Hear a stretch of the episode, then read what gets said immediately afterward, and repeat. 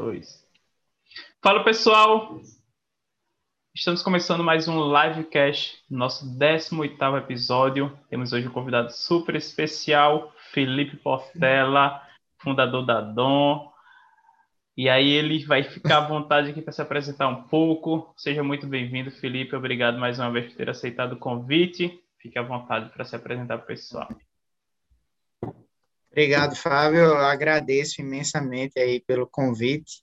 É, como você bem falou, meu nome é Felipe Portela, tenho 37 anos e, enfim, tenho trabalho aí e tentando empreender nessa luta para empreender aí com as coisas que eu gosto já faz um, um tempo, é, desde 2005, na verdade. E eu já tive negócios, não deu certo, e tipo, voltei para o mercado de trabalho como profissional da área que eu sou formado, que é publicidade. Depois, o, aquele bichinho do, do empreendedorismo ficou me incomodando de novo, e aí, novamente, estou na, atuando aí nessa área de empreendedorismo. E, e, assim, né? Não sou um mestre do negócio, mas gosto muito da área e, e no que eu puder somar aqui nessa conversa da gente, agradeço demais, tá? É isso. Massa, Por enquanto massa. é só. Vamos lá. E aí, já aproveitando, né, falando um pouco sobre o empreendedorismo, ah, né? sim, Fábio, Fábio, rapidinho, rapidinho. Pá, rapidinho. Pode falar. Tô, tô nervoso também. fique tranquilo, nervoso, tá? fique sossegado. Já peço desculpas aí a galera, é que eu sou muito travado, mas vamos lá. Não, é pronto, fique bem tranquilo quando você falou do empreendedorismo, né? Eu sou do interior, né? Eu já, acredito que até eu já falei isso aqui antes, mas é, eu sempre enxerguei inicialmente a educação, né, como uma forma de mudar realmente o meu contexto, né, de sair lá do sítio, de, enfim, de conquistar os objetivos que eu tenho. E depois eu acabei descobrindo o empreendedorismo, né? Então muitas pessoas acabam é, tendo essa noção que empreender é só abrir uma empresa, é só ter um negócio e esquecem do intraempreendedorismo, né? Das mudanças que você consegue fazer ali no seu local de trabalho, de você contribuir para a empresa onde você trabalha. Então, esse é um, acredito que é um primeiro ponto para a gente acabar destacando aqui da nossa, dessa nossa conversa, né? E o outro ponto é como foi que surgiu, primeiramente, a Dom, suas outras empresas. Fala aí se você tem mais alguma outra empresa, outro projeto. Fique bem tranquilo para responder essas é, perguntas. Certo, vamos lá. É, eu vou tentar ser bem objetivo, coisa que é difícil de acontecer, mas para chegar na DOM, né? É, no meu último ano de faculdade de publicidade, em 2005, é, eu já queria ter um negócio e, assim, não. Eu não, por alguma razão, naquele momento da minha vida, eu não quis seguir na área de publicidade. Eu queria ter alguma coisa. Mas naquele momento, é, eu não sabia discernir o que é que eu gostava, com o que eu queria atuar. É, é, em alguma coisa que eu, eu, só queria ter um negócio. Eu, eu tinha na minha cabeça naquela época de, de, ser o meu próprio patrão. E, resumidamente, isso. E aí, lá em Prazeres, eu, meu pai estava se aposentando, comprou uma papelaria, pra, mais assim, como uma ocupação, porque ele passou quase 40 anos trabalhando e queria não queria ficar parado. E aí me convidou para ajudá-lo. E quem sabe, dali eu poderia descontar para alguma coisa, ou até a própria papelaria. E foi isso que aconteceu. O papai ficou um, dois anos à frente do negócio, depois, rapaz, cansei. Aí eu assumi, aí a gente já foi para um ponto maior, comecei, não estou dizendo que papai não é, é, é, atuava de, um, de uma maneira melhor ou pior do que a minha, mas a, a visão que ele queria, o que ele projetava para a papelaria não era o que eu queria. Eu estava começando hum. minha carreira, então eu queria puf, explodir né, no negócio.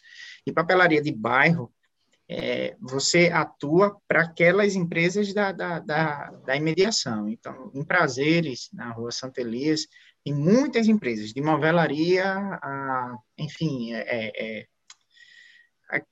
enfim, lojas de, de, tudo, né? E aí esse pessoal comprava muito material de escritório comigo. E tinha muitas escolas públicas lá que compravam, que mandavam as listas para a gente fazer a, a, lista de material escolar no começo do ano.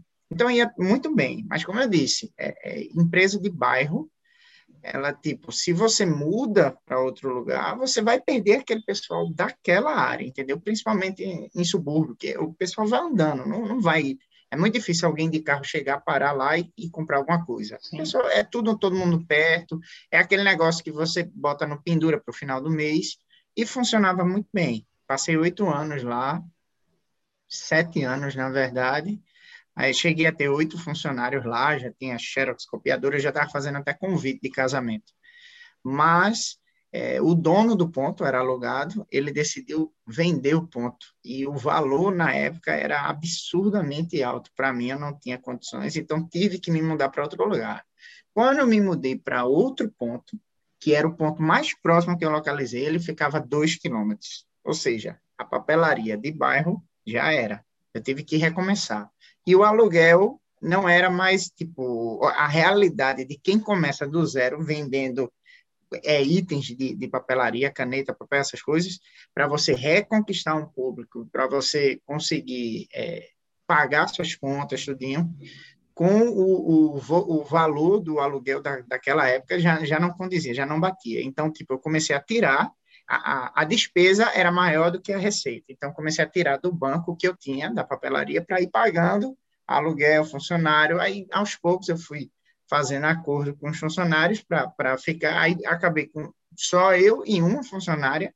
E o que eu apurava em um dia, eu estava levando, sei lá, um mês para fechar. Foi, foi bem triste, foi bem desgastante. E eu traumatizei. Acabou que eu tive que fechar, tive que vender tudo que tinha lá dentro para pagar o que eu já estava devendo no banco e o que estava avaliado em 75 mil na época, eu vendi por 15 para pagar tudo que eu precisava. Então, saí com a mão na frente e outra atrás. Foram oito anos ao total, isso, essa experiência de empreender, e foi tão traumatizante que, assim, eu, disse, nunca mais que eu tento esse negócio. Mas fiquei fora do mercado de publicidade.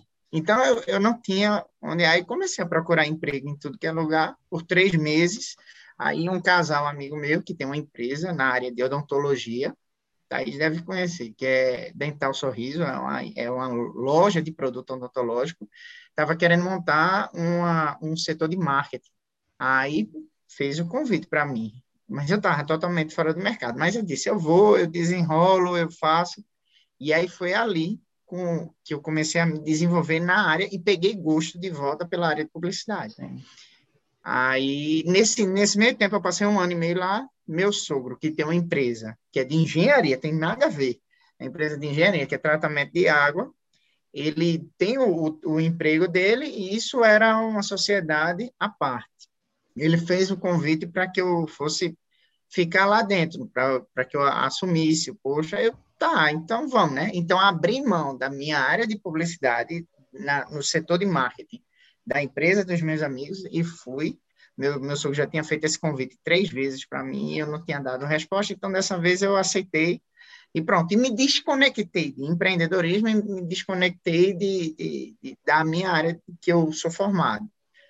E dentro dessa, dessa, dessa da, da empresa, eu comecei, em paralelo a isso, eu já atuava na igreja, eu fazia muita camisa, estampa de camisa para evento da igreja, de, de enfim, de pastoral, de AJC, de, enfim, de retiros, de grupos, de é, pequenos grupos, de, enfim, de tudo lá. E teve um dia, e assim, era mais, não cobrava nem nada, óbvio. Eu fazia mais por, por uma questão de que era amigo, era por, na brodagem mesmo, na camaradagem. E aí um dia, eu assisti na missa, em 2018, Aí, durante a homilia de Padre Fábio, por trás do, do, do, altar, ainda tem umas cadeiras. A igreja lotava nessa época. Saudades dessa época, né? Da igreja cheia, né? Que a gente está agora em período de pandemia. Né? Mas aí é, eu observei as pessoas que estavam sentadas por trás do altar, em alguns últimos bancos, assim, espaço. Todo mundo que estava ali por trás, e eu do mezanino lá de cima, que eu toco na missa e eu observei que todo mundo estava usando uma camisa com alguma estampa que eu tinha feito para algum evento. Aí eu, putz, velho, eu gosto de fazer isso, pô. Tem a ver com empreendedorismo, se eu quiser monetizar isso, e tem a ver com a minha crença e tem a ver com publicidade, porque eu estudei a área de criação, fiz cursos para mexer com, com programas de, de, design gráfico na época, né? E, enfim, eu consigo é, é, é, refletir o, o que eu penso, a minha crença, a minha fé, através de estampas. A primeira pessoa que eu falei foi meu sogro sobre isso. Aí ele, vamos pensar, mas ele estava de viagem a trabalho, mas no aeroporto ele mandou uma mensagem para mim ele já tinha redigido um plano de negócio desse bicho. É muito boa essa ideia, velho. Se partiu dentro, se essa inspiração veio dentro da igreja, do, na missa, no homilia do, do padre, pense nisso com carinho. Aí pronto, aí comecei a desenvolver, aí fui pesquisar, aí fui estudar sobre tecido, essas coisas, enfim, e fui me nutrindo, assim, sentindo que eu, como profissional, estava vivo. Porque, no final das contas, eu acho que a gente busca, e não é, não é, não é fácil, não. A gente busca ter sucesso profissional e no pessoal da gente. E é difícil a gente conseguir isso, é muito difícil, porque em algum dado momento você vai ter que optar por dar mais atenção a uma coisa do que a outra, entendeu? E isso acaba comprometendo. De certa forma, quando a gente escolhe alguma coisa, a gente perde outra. Então, escolher, de certa forma, também é perder. Mas faz parte. São perdas que a gente, tipo, não se arrepende em dado momento da vida da gente. Mas, enfim, Falei que só a gota, eu disse que eu, ia, que eu falava muito, mas basicamente era isso. Tipo, foi, um, foi uma inspiração dentro da igreja e que tinha a ver com é, é, é, minha, minha fé, com o que eu acredito, minha visão de mundo e com as experiências, assim, de, de vida mesmo, de profissional, que eu vi que tinha como elencar e fazer alguma coisa para mim. Basicamente isso. Desculpa aí falar muito. Nada, que é isso. E a, a, primeira camisa, Felipe, como foi a, a, depois de ouvir tudo isso aí, como foi que saiu a primeira, qual foi a primeira camisa da Dom? Boa, boa, boa pergunta. É, a primeira camisa, ela é, foi inspirada no Cristo Redentor. Tem um casal de amigo meu que eles também recém-casados, eu acredito que eles têm quatro ou cinco anos de casado que Arthur e Aninha, que também são da igreja, e que, assim, o casamento deles em si envolveu muitas renúncias. Coincidentemente, estava falando de escolher, né? E, e é, Aninha, ela já tem um emprego, assim, público aqui, e ela teve que, assim, parar, pedir, eu não esqueci o nome, o termo correto, mas é como licença. se tivesse uma licença, tem um tempo, é uma licença, mas isso tem um prazo, Prêmio. entendeu? E, tipo, porque Arthur estava, isso, licença prêmio. E aí, Arthur tinha um, surgiu uma oportunidade muito boa na área de, de, engenharia, na área naval, que é uma coisa muito específica, no Rio. Ele iria morar sozinho. E ele ficava nesse, recém-casado, indo para lá, voltando para aqui, para passar um tempo com ela no final de semana, depois voltava. Aí ela parou e foi para lá. Aí eu me lembro assim, que foi, foi, é uma decisão, a gente que está de fora, a gente vê que não é tão fácil, né? A família toda aqui, tudinho, e ele lá lutando. Então, ela, assim, o entendimento deles de renúncia foi lá. E aí teve um, um eles passeando, eles curtindo a vida de, de, de recém-casados no Rio, tiraram uma foto no, no Corcovado, e eu achei muito bonito aquele, aquele momento. Aquilo, de alguma forma, me tocou, e eu disse, pô, velho, Deus está presente e tudo. Que, enfim, foi, foi desenvolvendo alguma coisa assim na minha cabeça, trabalhando. Eu disse, pô, aí eu fiz. Aí pronto, a camisa redentor. Coincidentemente, essa semana, o irmão dela tá lá visitando eles com a, com a namorada e ele tá usando uma camisa da Dom que a gente lançou, que é a do Redentor. Eu até botei nos stories antes de ontem. Coincidentemente, velho. É, é verdade. Muito bom. Enfim, e aí quando eu fiz essa camisa, eu disse, bicho, eu acho que é isso, véio. eu me encontrei é, nisso. Fábio, se eu não me engano, você é professor de educação física, né? Isso. É isso? Pronto, exatamente. É, tem quantos anos, Fábio? Se não for deselegante. 29. Isso. Não. Pronto, 29. Bicho, é, é, eu com 29, eu não. Eu imagino que você deve gostar muito do que você faz, né? É, sim. Obviamente, sim. né? Mas quando eu fiz a primeira camisa, talvez tenha sido o momento na, na minha vida que eu mais me encontrei como profissional, entendeu? Aí eu disse, pô, o caminho é por aí, entendeu? Então é mais ou menos, tipo, veja, com 37 anos, entendeu? Nunca é tarde. E eu acredito muito, sempre nessa busca de ter, de ser bem sucedido pessoalmente, que é ser um homem reto, uma pessoa séria, uma pessoa focada, voltada para a família, mas que faltava isso na minha vida, esse, esse, esse encontro é, é, é com o meu eu profissional, entendeu? E me encontrei justamente quando decidi lançar a, a Dom e essa primeira camisa que você falou. Aí eu disse, é isso. Aí, a, a, aí eu disse, pô, velho, o caminho é esse. Tô engatinhando ainda, mas é isso. E, e, nesse engatinhar aí, nessa longa, digamos, caminhada, né? Quais foram os maiores desafios que você teve até hoje? Nessa engatinhada, pronto. Veja, é, eu fiz, antes de lançar a eu fiz uma enquete, fiz um questionário do Google é, e mandei para algumas pessoas conhecidas da, da igreja e falei sobre o que eu, essa ideia embrionária que é a Dom, né, que era a Dom na época. E aí, porque eu tentava elencar evangelização, eram três pilares que eu queria trabalhar, evangelização, ação social, porque eu já acompanhava o trabalho da Fazenda da Esperança desde 2015, que é totalmente ligado assim da igreja, entendeu? O carisma da esperança, é um trabalho muito bonito. E sustentabilidade. Como eu disse, eu trabalho na área ambiental, de engenharia ambiental, tratamento de água subterrânea, e eu fiz um curso de gestão ambiental e técnico em meio ambiente. E lá eu comecei a, a supervalorizar essa questão de sustentabilidade. Tem gente que chama de eco-chato, né? O cara que. Mas, assim, eu também não sou tão radical, né? Eu também não sou tão extremo, mas peguei gosto por isso e eu queria, de alguma forma, juntar tudo isso, condensar tudo isso num produto feito esse que a gente tá, tá usando, né? E eu comecei a estudar é, é, essas possibilidades, se era possível, tecido, a estampa, ação, e mandei isso para algumas pessoas, né? que eu tinha que promover, e na, no, no, questionário eu disse, eu quero promover isso, com, através da DOM. E aí algumas pessoas disseram assim, olha, tem uma passagem na Bíblia que diz que o que a mão direita faz, a esquerda não pode saber. Resumindo, as pessoas queriam dizer que era para eu ter cuidado, porque poderia ser uma promoção, uma autopromoção, entendeu? Eu pagando de, de bonzinho.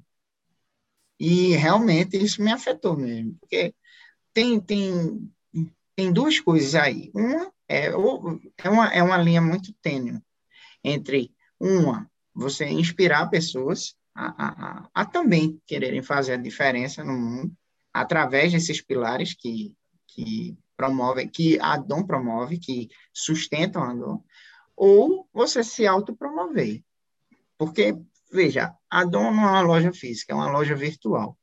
E por onde é que a gente promove os negócios virtuais da gente? Pelo Instagram. Pelo menos, existem várias redes sociais, mas o Instagram hoje é o, assim, está encabeçando negócio, é o carro-chefe, né? Até então. E o Instagram é um, é um paraíso artificial, né? É uma terra onde todo mundo é, é feliz, todo mundo é perfeito, é, é, todo mundo é bem sucedido, entendeu? Então, a partir do momento que você você promove o seu negócio pelo Instagram, explorando esses, esses, esses pilares, você tende a ser realmente um cara que quer aparecer, entendeu? E, e isso fez com que eu travasse o processo. Como eu lhe disse, tipo, a ideia da Dom era de agosto de 2018. Eu só vim lançar a Dom em maio de 2019, entendeu? Então, veja, eu fiquei temeroso, eu, eu, eu passei um tempo rapaz, eu acho que eu não vou fazer, deixa para lá. Mas, enfim, no final das contas, eu fui conversar com o padre Fábio, que é o diretor espiritual, é o, o padre lá, o vigário lá da nossa paróquia. Ele disse: rapaz, fique tranquilo, não se preocupe com isso, não. Meta, meta bronca aí e Deus abençoe, velho. E quem está se incomodando, velho?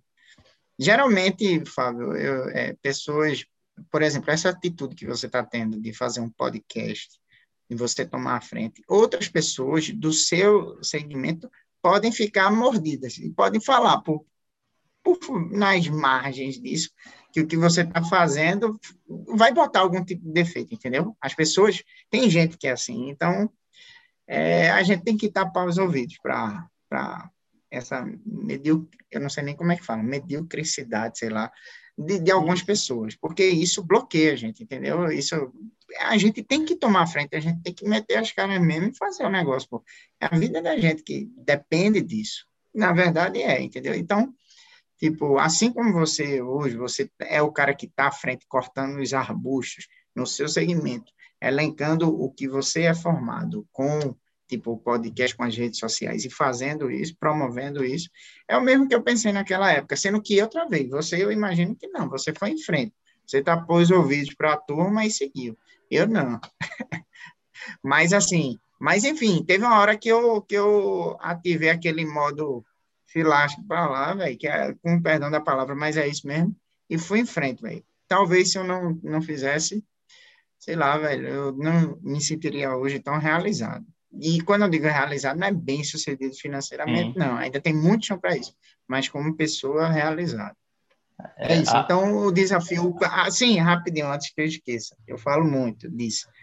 É, o, o, primeiro, o principal desafio na época foi isso, de lançar. Realmente. Eu me preocupei com o que, o que as pessoas iriam pensar de mim e da empresa, entendeu? Eu tenho um nome a, a, a zelar, eu tenho minha família, uhum. eu tenho, e, tipo, eu não, não queria ser de alguma forma, mal interpretado. Mas, deu, graças a Deus, deu certo. E a outra questão, que aí são questões é, tributárias, né? Tipo, o custo da peça para vir para cá, a gente, então, tipo, que eu compro tudo de fora, e, tipo, tudo isso é custo, e eu precisava gerar um capitalzinho para que o negócio rodasse, entendeu? Rodasse. Exato, exato. E aí deu esse, esse tempo, de agosto até maio, e meu, meu sogro me ajudou bastante com isso, entendeu? Senão não teria condições de montar. Tanto é que a gente hoje está se falando aqui, aqui a, a Sala da Dom, vou até mostrar aqui para vocês. A Sala da Dom não é uma loja, isso aqui não é uma loja, é um, é um espaço, mezanino em cima da empresa do meu sogro, entendeu? Então, veja, contando com as pessoas que torcem de verdade por você, o negócio anda. Eu tive essa oportunidade, então não podia perder, né? Tem muita gente que não tem essas condições e mesmo assim fazem. Então, tipo, eu não poderia tapar os olhos para o espaço que ele estava me dando para que eu pudesse seguir em frente. Então, pronto, tapei a vista para para, enfim, críticas e opiniões aí que não constroem e fui em frente. É isso. Não, é, é muito legal sa saber toda essa história, né? E sobre é, a questão de, de, paralisar, hoje eu estou aqui, mas eu paralisei muito tempo. Esse meu projeto foi de maio de 2020. Eu vim come começar ele, digamos, eu fiz a primeira live, da live surgiu a ideia do livecast, só que de lá até eu começar a dizer, não, vou fazer isso sempre, foi tipo três meses atrás. Que foi quando eu fui para o que foi quando eu fui para o segundo episódio. Só que aí o que aconteceu? Eu comecei. Hoje, como você disse, né? As condições não estão perfeitas, mas eu disse que iria fazer. E o que me ajudou muito foi a fé. No sentido de que é, deixar o julgamento da, da, das pessoas de lado e fazer aquilo independente. Porque se nem, como diz, né? Nem Jesus agradou todo mundo, eu também não vou agradar. É, a, exato, exatamente. E a outra coisa, inclusive, foi de um. Eu sigo o Ítalo Marcílio, não sei se você segue ele no Instagram, ele fala muito Sim, trabalho. Sirva, seja forte e não enche o saco, né? Então, eu comecei a trazer isso cada vez mais para minha vida. E recentemente, nessa semana, inclusive, o livro dele, ele fala muito sobre esse servir. Então, hoje, quando eu estou aqui gravando o podcast, quando eu estou atendendo meus clientes de personal, quando eu vou dar alguma palestra, inclusive dei uma essa semana também, hoje meu pensamento sempre é: eu não estou aqui por fado, eu estou pela pessoa que está do outro lado. Então, isso mudou Excelente. muito a forma que eu comecei a enxergar e a fazer minhas coisas, mas algumas outras ainda estão caminhando, porém busco cada vez mais trazer essa perspectiva. E aí, é, é, essa questão né, que, que, que você falou que pode paralisar é o que acontece com todo mundo. Então, acredito que a principal mensagem para quem está ouvindo vendo a gente nesse momento é justamente isso, né? Começar aí porque você não vai agradar e vai vir gente literalmente só para criticar e falar mal do que você está fazendo. Exato. Perfeito.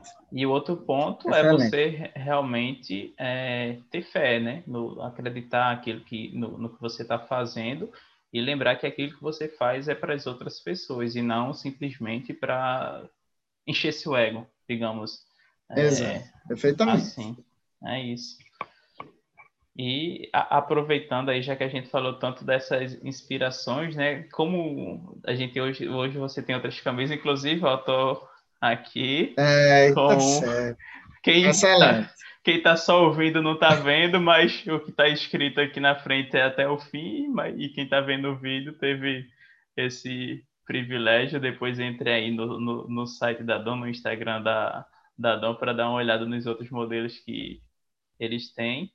E é isso, né? Evangelizar. E aí é justamente o outro ponto, né? Como é essa evangelização hoje? Quais são as inspirações para produzir outras camisas, outras estampas?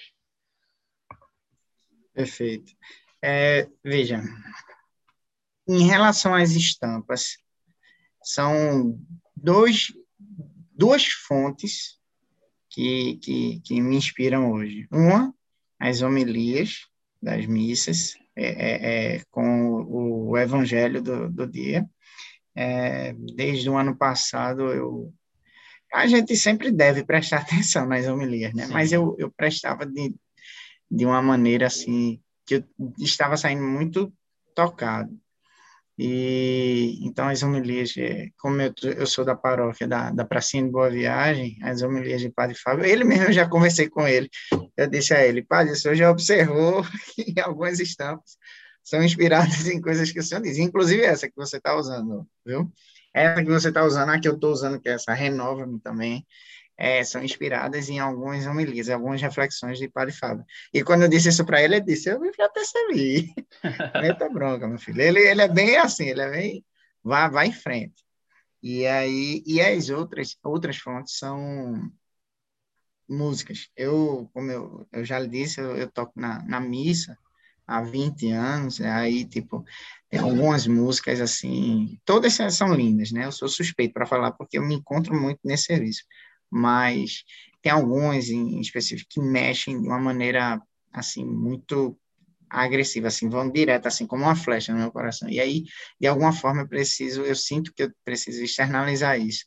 Eu cheguei num, num, num, momento, assim, da minha vida que eu pensava que as coisas, como eu entendo, a, a, como eu interpreto as coisas, eu pensei, pô, eu acho que outras pessoas pensam da mesma forma que eu, entendeu? E aí eu tento fazer, passar algumas mensagens, agora sempre de uma maneira muito minimalista, entendeu? O conceito do lançamento das camisas eu explico, no, por exemplo, no Instagram, eu, eu, eu coloco lá, olha, eu Sim. penso dessa forma, eu analiso as coisas de, dessa forma, essa camisa veio com inspiração disso aqui e, e tal, mas eu sempre tento fazer de uma maneira muito enxuta, porque a proposta da Dom é, ser de Deus além das portas da igreja, porque é muito fácil, isso eu digo um, um reflexo de, da minha pessoa. Eu, era muito fácil eu vestir esse personagem de ser da igreja lá dentro da igreja, ou num acampamento, por exemplo, ou num retiro, ou num encontro de jovens. Eu sempre pagar de bom moço, entendeu? E aí, quando eu estava na faculdade, eu chutava o balde. E aí, em dado momento da minha vida, eu vi que, é, inclusive no, no acampamento do, do Manaim, ano passado, eu ouvi uma música chamada O Poço, né?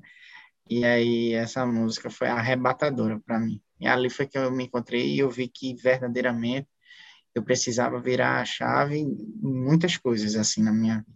Eu já vinha num, num processo mais lento, gradual, mas assim, de uma maneira muito radical. Em algum momento eu precisei ser radical comigo mesmo, e foi ano passado.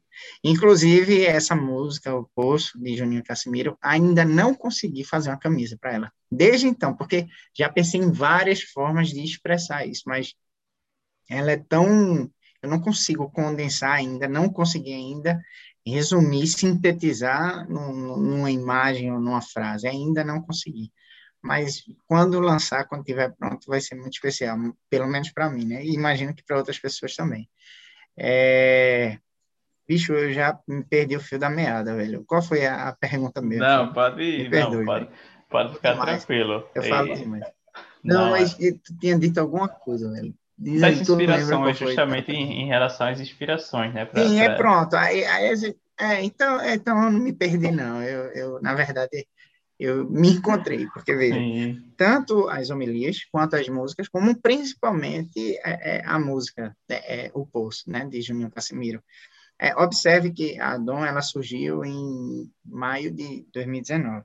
E daí então, tipo, as coisas que me inspiravam me forçavam, a Dom de certa forma me, for, me forçava, me forjava a ser uma questão melhor. Mas eu acho que um, momento assim que eu comecei a olhar com muito mais carinho para Dom, ao ponto de eu querer um dia é, é, receber meus proventos disso, viver disso, foi justamente no acampamento do carnaval do ano passado, entendeu? Ouvindo essa música. Gabi Guedes tocando violão e cantando. Aí foi que eu pensei, pô, velho, eu quero isso para minha vida. Então hoje eu trabalho e busco inspirações e busco aplicar na minha vida com base, com, com start no, no acampamento do carnaval do ano passado, Manaí. Sim. É isso. E, inclusive, os pilares, os pilares, eu comecei a adotar de uma maneira mais radical. Camisa com tecido em garrafa PET, essas coisas, comecei a buscar um pouco depois de, do, do acampamento. Do acampamento. E o, algum, algumas ações que a gente promoveu voltados para é, evangelização e responsabilidade social e ação social, todos, se você observar o histórico da Dom, tudo começou assim, a, a identidade da Dom começou a aparecer, não ser mais um, após o, o, o acampamento. O acampamento. Entendi. Isso, exatamente.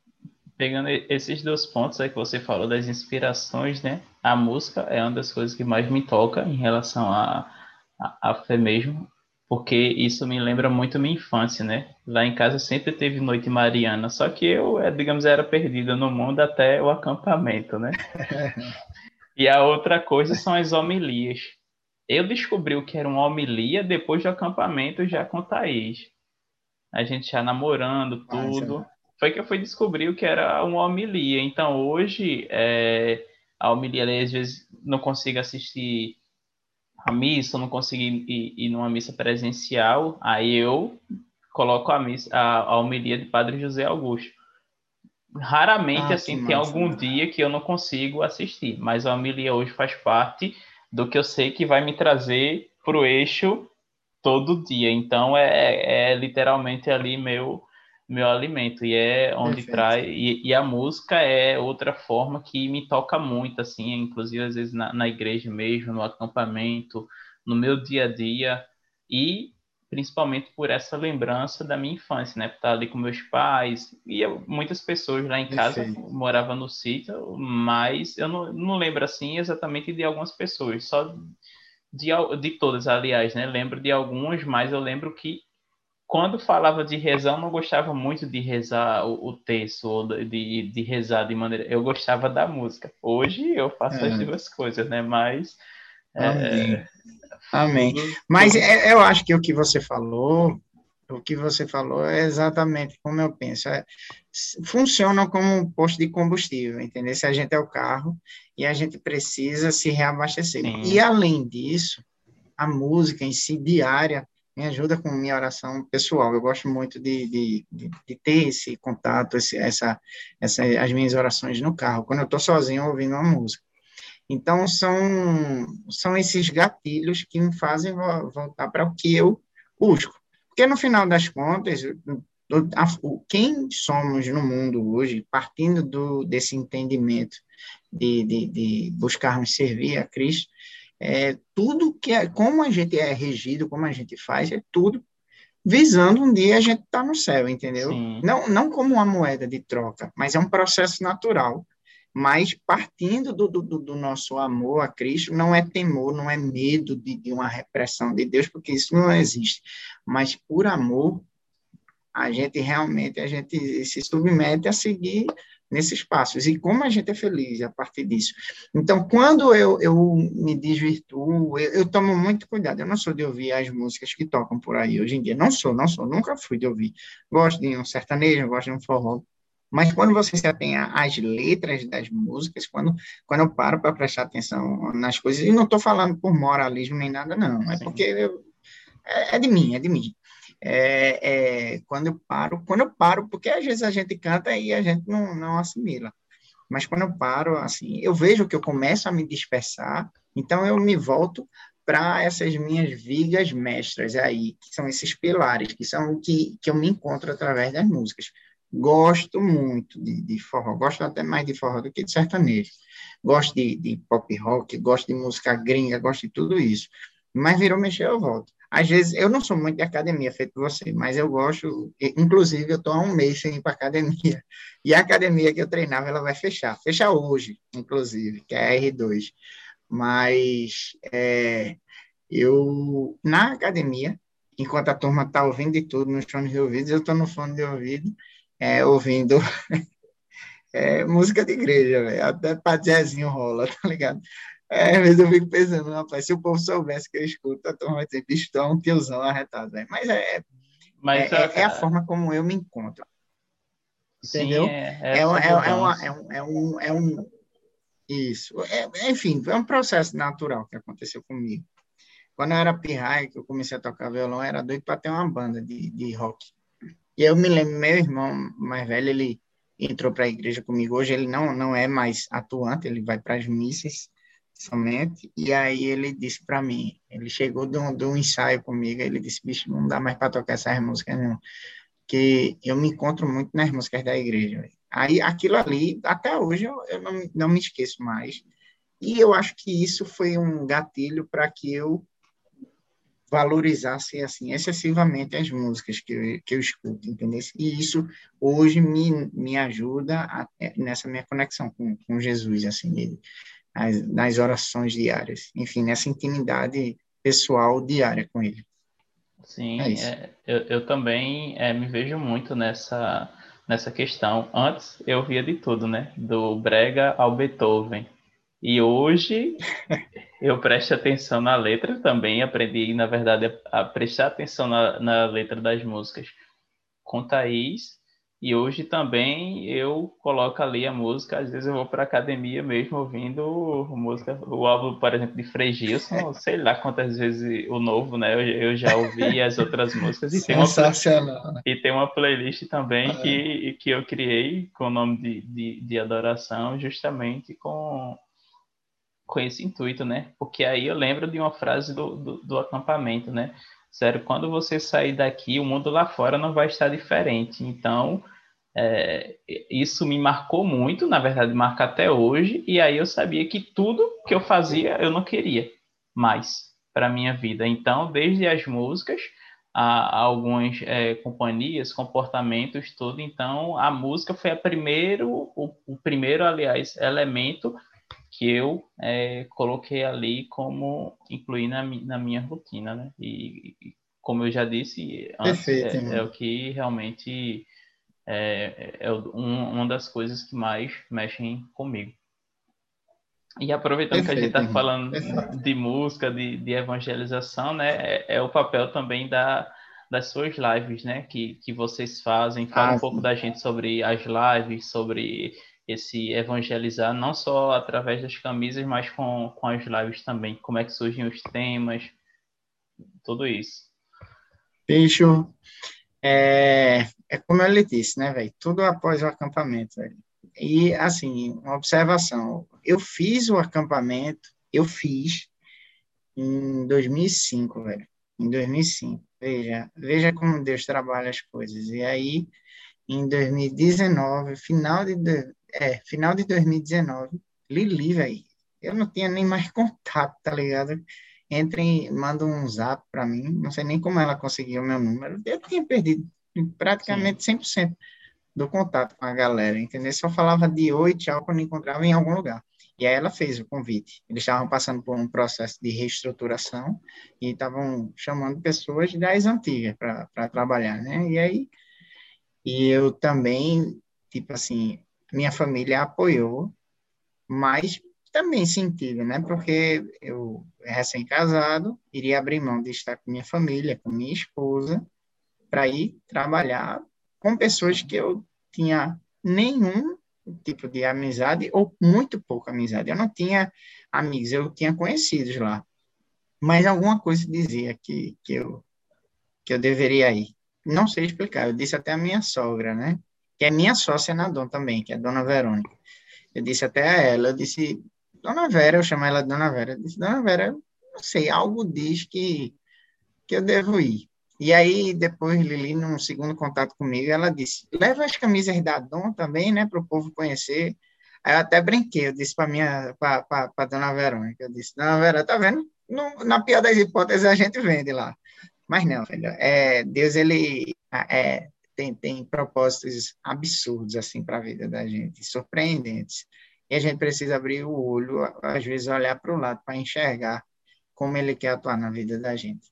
Eu já passei por muitas coisas boas, já vivenciei muitas coisas maravilhosas dentro da igreja que eu guardo no coração, que eu não esqueci, que virou, mexeu.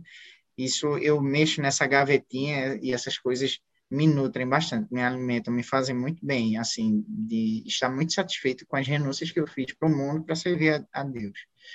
Mas o, eu precisava viver o acampamento. Eu não fiz o acampamento novamente, eu trabalhei, mas como ele disse, a, a música foi me atingindo de uma forma tão profunda que eu eu saí de lá de, disposto a não voltar mais atrás. E eu me lembro que a gente, depois de uns dias, entramos em isolamento, né, em lockdown.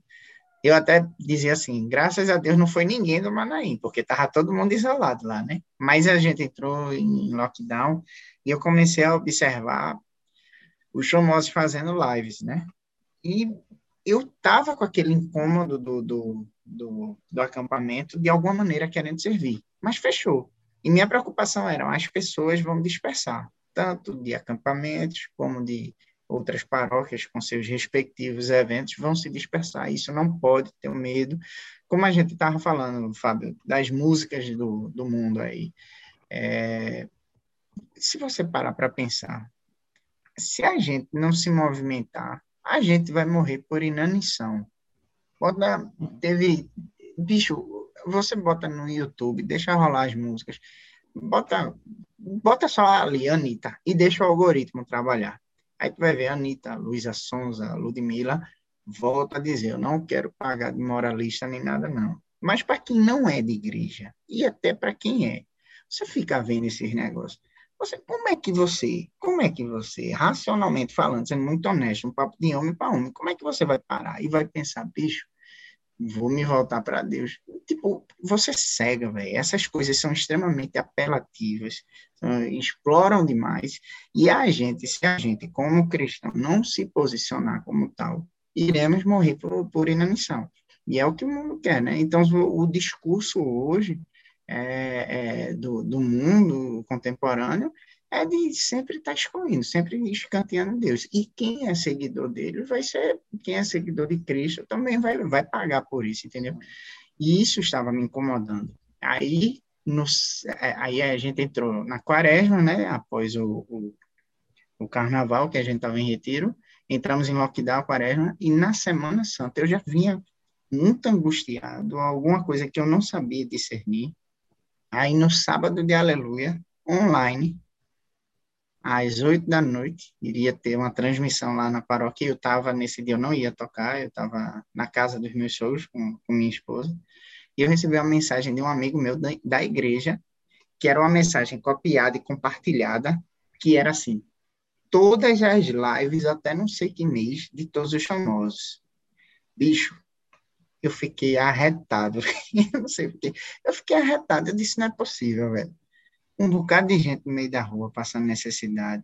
As instituições de caridade sem receber donativos por muitas pessoas, porque todo mundo se, assim, começou a por exemplo, muita gente comprou um molde de papel higiênico e guardou dentro de casa com medo de não poder mais sair. Um bocado, as pessoas começaram a surtar. E aí, aí eu, bicho, na moral, velho, não dá não. É, eu, eu me levantei do sofá, fiquei com tanta raiva daquilo, velho muita indiferença ao próximo. E não foi a intenção desse meu amigo, entendeu? Ele Sim, mandou porque tipo, todo mundo estava compartilhando no grupo né? Mas foi, foi. Aí foi o gatilho, eu disse, não, não, não dá mais para mim isso aí. Não, não quero isso para mim. E aí eu tenho um amigo muito próximo meu que também já fez acampamento, que é Diogo, Diogo Leandro, Dioguinho.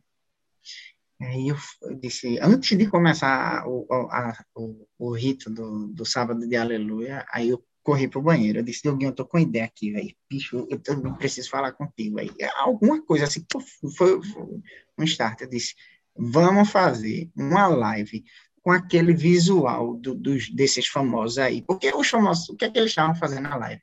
Tudo cheio da grana, tudo bebendo, terminando as lives, falando tudo que é, que é baixaria, palavrão que só a gota, embriagado, e um segurando o outro. É, e a turma, não estou reclamando da questão da turma doar e, e eles é, é mandarem para as instituições, não. Mas, tipo, as famílias estavam em casa, pô.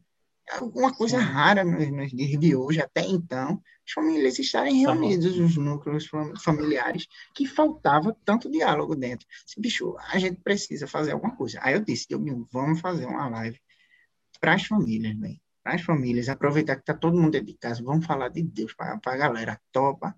Irmão, não sei o que, vamos. Aí, beleza. Isso foi, eu acho que foi dia 10 ou 11 de abril. Eu disse, bicho, a gente vai fazer no dia. Aí eu pensei, dia 29 de maio, ou de abril. E caía, eu acho que numa sexta, alguma coisa assim. Não lembro, não lembro. Ou numa quinta, véspera de feriado. E aí eu tive que jogar para sexta, porque quinta eu ia ter que trabalhar alguma coisa da igreja. E sexta era primeiro de maio, era um ano da Dom, velho. Vê que coincidência da gota. Eu disse, então vamos comemorar a Dom com a live, velho, com uma condição. A gente não vai fazer comercial de nenhuma camisa da Dom. No máximo, a gente vai usar a camisa da lá, porque tá com a gota, a gente, tá fazendo, a gente comemora desse jeito. Mas não vamos fazer promoção de camisa, não vamos falar de, de, de camisa, de lançamento, nem de nada. É uma live para a família. Beleza. Aí, tipo, pessoas começaram a, a, a aparecer, a dizer, meu irmão, conta comigo se precisar. Aí um colega meu que é dentista e é fotógrafo de casamento disse, bicho, se precisar, que eu tire fotos ou que grave. Meu irmão, ele está fazendo parte da pastoral da comunicação da Igreja de Fátima, que é a Igreja Nova de Boa Viagem, está filmando, então ele já tem uma estrutura para isso. Eu disse, bicho, vamos, vamos, vamos, vamos, com muito cuidado, muito medo, que a gente estava morrendo de medo da, de, da, de pegar o Covid, todo mundo com medo, mas todo mundo comprou a ideia de que precisaríamos é, meter as caras, entendeu? e como, como ele disse, a, a, seu respeito, tipo, de cortar os arbustos e vendo o que é que vai dar. Vamos servir, vamos manter o distanciamento, vamos usar álcool em gel, vamos, vamos botar máscara, mas vamos fazer isso pelas famílias. Aí pronto, aí ficou, aí a gente fez live da família. E aí a gente, eu queria ajudar a Fazenda da Esperança, porque toda a camisa da Dom, um percentual dela vai para a Fazenda da Esperança desde quando a gente lançou a Dom. E aí eu disse, o que a gente arrecadar vai para lá. Mas aí outras instituições começaram a entrar em contato comigo, perguntando se não poderia ajudar aqui, ali, ali. Eu disse, tá, eu não sei quanto vai dar, mas se der 10 pontos para cada um, que vale é que a gente tentou, né?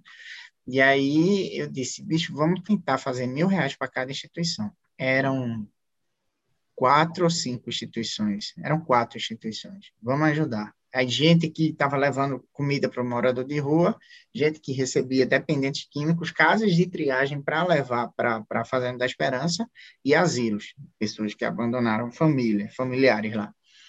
Aí vamos fazer. Então, quatro instituições, quatro mil reais.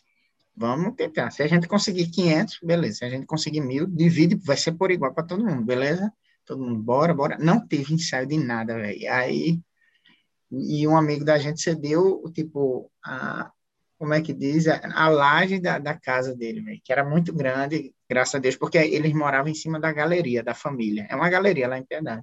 Eles cederam em cima da casa deles. Aí a mãe desse meu amigo, ela é doida por planta. Ela tem muitas plantas lindas, caqueiras lindas. Aí a gente foi durante a semana, ajeitou lá, tudinho, viu como é que fazia. A esposa desse meu amigo, que é amiga minha de quase 20 anos também, que é Quinha, ela tem uma visão massa, assim, de layout, ela começou a dar as ideias. Malu, que é, é, é, é a noiva do, desse meu, do irmão do meu amigo, de Tancredo, todo mundo da igreja, todo mundo é da igreja, todo mundo com muito cuidado, mas fez um negócio massa. E aí a gente arrecadou mais de 20 mil reais, foram 22 mil, 24 mil reais. Bicho, aí disse, meu irmão, o mundo precisa de Deus, véio. definitivamente. As pessoas podem dizer que não, mas precisam. Aí pronto, aí vamos fazer outra, vamos fazer outra. Aí o negócio foi, foi, foi funcionando, graças a Deus. Mas eu digo, não é discurso não, Fábio. É 20 anos que eu faço parte das coisas da igreja. Eu sempre me escondi por trás do violão, que eu sempre fui tocar. Nunca gostei de falar, nunca gostei. Até hoje eu fico nervoso, porque eu, eu gaguejo muito, eu me enrolo, eu fujo do, do da ideia central. Mas tinha que fazer, velho, entendesse? E foi puramente inspiração divina, não tem mérito nenhum. A dom em si, velho, é uma escada, é um degrau para as pessoas, velho. Para mim, principalmente, mas para as pessoas irem para o céu. A meta, no final das contas, é essa, entendeu?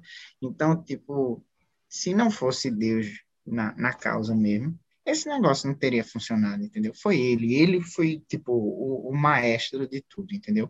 E a gente foi nada mais do que os instrumentos aí. E é, Oi. Tá Voltou. gravando, né? Beleza. Parou em qual parte? Quando você falou que Deus tinha sido um instrumento e que tinha conduzido tudo. Isso, perfeito, perfeito. Pronto, e aí a, a, outra live, assim, é porque eu não consigo resumir, de fato não, não tem como resumir. Seria, é. se a gente fosse falar de uma live somente, seria uma hora, entendeu? No mínimo. Mas os temas das lives, as lives, o drive-in, tudo, a gente não fazia nada, eu não encabeçava absolutamente nada, sim, eu não, através da oração, eu não visse de onde poderia, qual fonte beber para que viesse, entendeu? Então, tipo, o que eu posso te dizer agora, sem falar muito, primeira live, live da família. A segunda live, eu preservei a vontade de levar Deus para a casa das pessoas. Então, o nome foi O Céu em Casa, entendeu? Então, era a busca por santificar os lares da gente. A primeira era falar de Deus, era o start, a segunda era santificar os lares, então seria o céu em casa. E o drive-in foi o drive-in da esperança, porque tipo a gente já começava assim o anseio pela luz no final do túnel. A gente que tem fé, a gente não perde a esperança, entendeu? A passagem de Romanos 5, 5. É, a esperança não engana. Então, foi essa passagem que inspirou o, o drive-in. E agora, por último, agora que a gente já vê um futuro não tão distante, graças às vacinas, graças às pessoas que já estão sendo vacinadas, então hoje a gente já enxerga é, quem somos nós é, é, a, vivendo a pandemia, quase pós-pandemia, que já já a gente, se Deus quiser, a gente conclui assim essa fase bem terrível, assim, bem marcante na história da vida da gente. O que é que aprendemos com a pandemia? A gente vai sair da pandemia do mesmo jeito que a gente entrou, entendeu? Até então, o que a gente está vendo no mundo é que, para muita gente, vai sair do mesmo jeito. Foi só uma obra do acaso. Para a gente que é cristão, não. Tem tudo para ser uma benção. E aí, Tipo, a live que a gente fez essa recentemente, agora em abril, foi live sobre nós. E sobre nós é sobre nossa história, o nosso aprendizado e sobre quem está acima de nós, que é, que é Jesus. É Falei que só a gota, não falou. sei se é, é, mas enfim. Não, falou que era para é falar isso. mesmo e como você disse, né, não tem como resumir tudo isso, né? Cada live, cada momento, tem sua história, aí tem os bastidores, né? A gente muitas vezes que está hum. só assistindo a live, está na live, né? Mas não entende o, o contexto por trás. Então foi muito importante você falar tudo isso, né? Falamos bastante sobre as lives, sobre a evangelização, sobre a dom e falamos pouco sobre você, né? Vamos falar novamente agora sobre Felipe Sério? E aí, quando a gente, a gente quando fala sobre Felipe Portela, uma, uma pergunta que vem é como se deixar ser conduzido por Deus em meio a, a, a tudo isso que, que aconteceu, não só com, com a Dom, com as lives, com as empresas, com tudo que aconteceu na sua vida até hoje? Veja, é uma pergunta bem, bem não é nada simples de responder isso, mas eu entendo, Fábio, que a mudança, por exemplo, eu gosto muito de Italo Marcilli também. Eu gosto de Italo Marcilli, eu gosto de muitos desses empreendedores também que muitos desses não sei nem se é mentores, né? Essas pessoas eu assisto muito tudo que essa galera fala e capto. Mas tipo é uma coisa de fora para dentro, entendeu? Tipo, e quando a mudança verdadeiramente aconteceu comigo, de dentro para fora. Foi um momento de introspecção, eu já eu não me canso de dizer isso, vou dizer de novo, lá no, no, no acampamento, ouvindo a música O Poço, né? É, Gabi Guedes tem que falar isso, eu não posso deixar de falar isso, mas ela tocando, a maneira, ela inclusive estava até um pouquinho nervosa na, na no ensaio para o acampamento, porque a gente não estava conseguindo montar o ministério. E ela já tinha até dito para mim, rapaz, eu estou preocupado com isso, não vai dar certo. E nesse dia que ela falou dessa preocupação, ela foi me mostrar a música ao pulso. E nesse dia que eu ouvi, eu porra, senti alguma coisa dentro de mim, assim, porra, essa música é pressão, né? Bonita, né? Ela é bonita. Mas, assim como a maioria das outras músicas, me atingiu, mas ainda não do jeito que a música se propõe. E no acampamento, já naquele contexto, naquele cenário, ouvindo o testemunho, pô, quando eu vi a música aí foi que eu senti mesmo. Então, tipo, a inspiração veio do encontro quando eu entendi que tem uma parte da música que diz vai lá, chama a tua verdade, vem aqui. Vai lá, rasga o teu coração e vem aqui conta para ele como está. Não, deixa ele falar quem você é. Eu acho que ouvindo isso, assim, na verdade a música como um todo, ela me atingiu bastante, mas deixa ele falar quem você é, eu acho que foi uma das coisas que mais me, me prendeu, me fez, óbvio, é, é, adentrar, mergulhar nesse momento de introspecção, assim, e de retrabalhos, assim, e desatar alguns nós do meu jeito de ser e de, de encarar o mundo. E, e aí quando eu percebi isso, quando eu entendi que 20 anos dentro da igreja, frente a uma pandemia, talvez fosse um momento em que eu precisasse, de alguma maneira, atingir o mundo, levando a palavra de, de Cristo, foi que realmente as coisas aconteceram. Então, a inspiração para que as coisas ocorressem, para que tudo acontecesse, veio da, do momento em que eu abri o coração de uma maneira totalmente genuína, assim, para Cristo. Não precisei, tipo, de estar em, em obviamente houve o, o, acampamento, mas, tipo, o start, o gatilho, foi no sábado de aleluia, entendeu? Foi quando eu vi que as coisas do mundo, frente a uma pandemia, estavam tomando conta. É, se arrumar dentro de casa para assistir uma dupla de sertanejo, e a galera fazer foto de frente para a TV.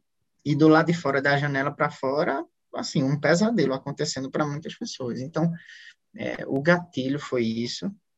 E nesse período eu ainda estava imerso, assim, assim, ainda mastigando as coisas que eu vivenciei no acampamento, entendeu? Então, é, é e, estar com o olhar atento, porque Deus ele fala com a gente diariamente, assim como aqui nesse momento em que a gente está conversando, Fábio, eu, eu acredito que o Espírito Santo ele sopra onde quer, como quer e em, em quem quer, entendeu? Então, acredito que Deus pode estar falando com a gente aqui, como isso aqui é um registro que você vai fazer e vai ficar para a posteridade. Talvez o que a gente esteja conversando aqui inspire outras pessoas também a buscarem a diferença. Mas as pessoas elas precisam estar com o coração aberto. Por exemplo, hoje a gente vive num período de debate, de embate, de briga nas redes sociais, dicotômicas, né? Ou é de esquerda, ou é de direita. Sim. E, assim, ninguém vai para debater.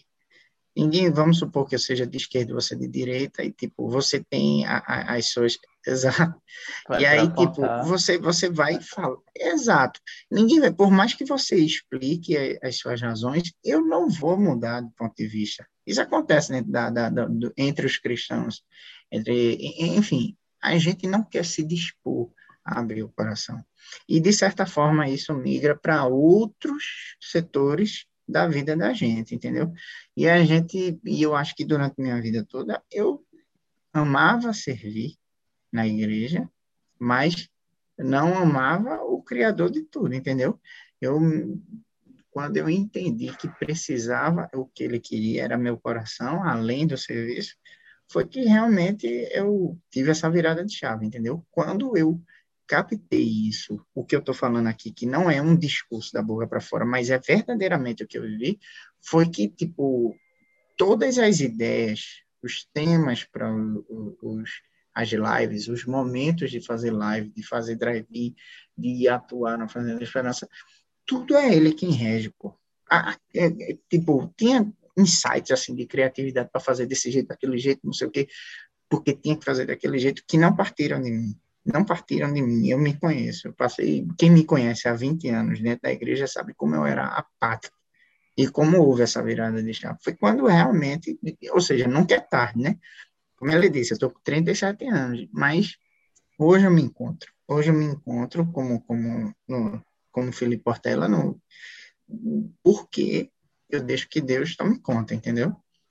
E é, é, é eu acho que é isso, velho. Eu acho que, não sei se eu respondi, se eu fui claro, ou se mais uma vez eu falei demais, mas o que eu queria dizer, assim, para quem perguntou isso, é, é, verdadeiramente entender que esse discurso às vezes fica meio proselitista, ou meio piegas, ou mesmo frases feitas. Abra seu coração, se entregue a Jesus, mas porque de fato, se você se você mergulhar nesse mistério, se entregar a Jesus, você vai ver que sua vida realmente muda, entendeu? Pelo menos aconteceu comigo, entendeu? Agora, para isso, você realmente precisa estar atento a tantos sinais, né? A, a, ao, ao, contexto que você está inserido, entendeu? Eu precisei aceitar um, um convite de Lili no final de 2019 para uma coisa que eu não tinha mais contato com ninguém, mas algum, algo dizia para mim que eu teria que fazer. E veja, os frutos que vieram desde então. É, nada foi pensando no comercial da Dom. Nada foi pensando. Eu usei a Dom porque a Dom tinha mais seguidores do que o meu Instagram. Eu poderia usar o meu. Mas eu queria, tipo, como a Dom tinha mais seguidores e a maioria era de igreja, isso eu não vou por aqui. E acabou que funcionou, graças a Deus. Sim. É isso. E como é servir a Deus? bicho, é, tem que ser objetivo, véio, mas essas perguntas são terríveis, João.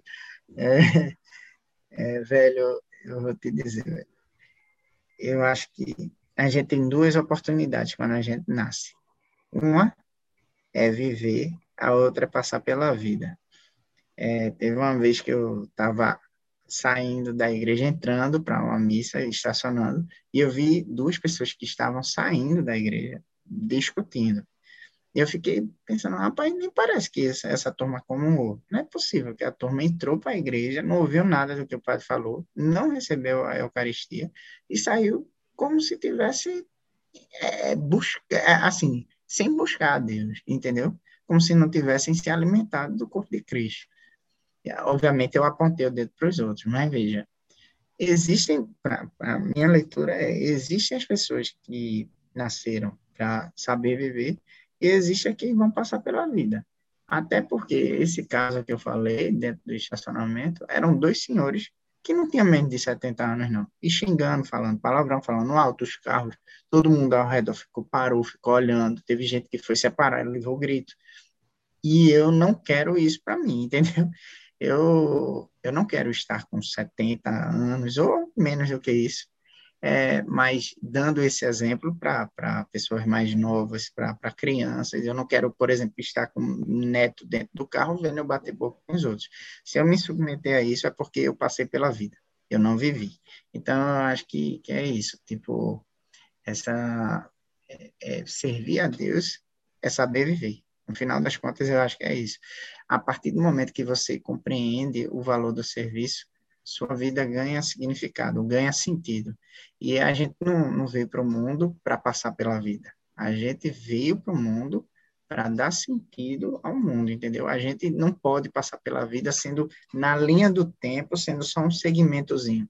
Não, a gente tem que tem, tem um, um livro que eu li muito tempo atrás, era até conhecido, chegou a ser best-seller, chamado O Monge Executivo.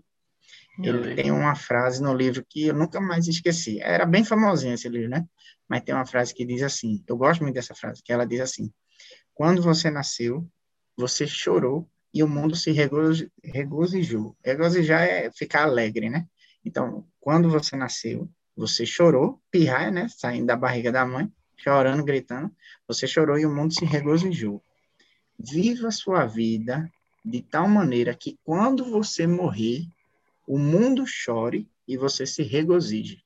Ou seja, você vai ficar feliz porque você vai encontrar Jesus Cristo, entendeu? Então, e as pessoas vão chorar porque viram que realmente não é, é para inflar o ego da gente, até porque a gente vai estar morto. Então, indiferente as pessoas ficarem tristes ou não, mas porque você deixou um legado na vida. Você não passou pela vida, você viveu, entendeu? Então, eu enxergo mais ou menos por aí. Então, e servir a Deus é realmente isso.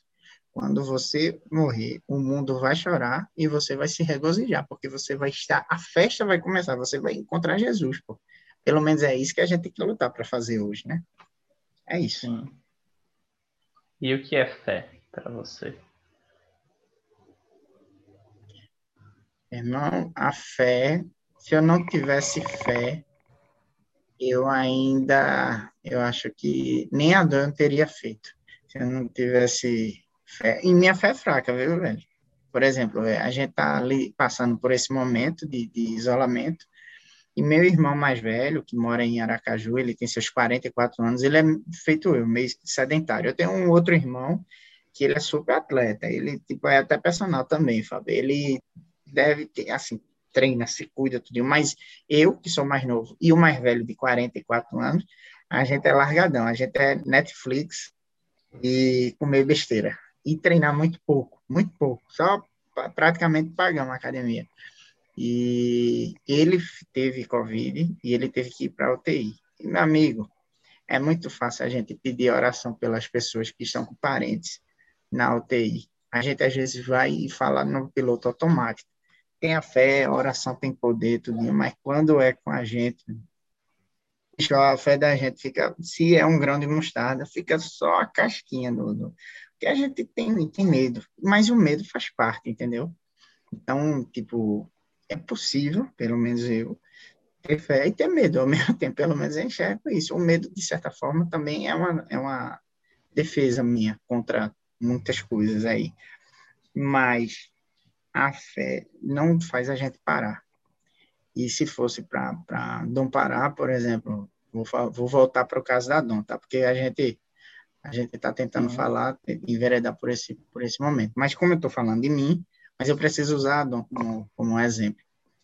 Quando a Dom é uma loja virtual, como eu lhe disse, aqui, esse espaço aqui não é uma loja. Aqui é só o estoque da gente e eu botei a minha mesa de trabalho aqui.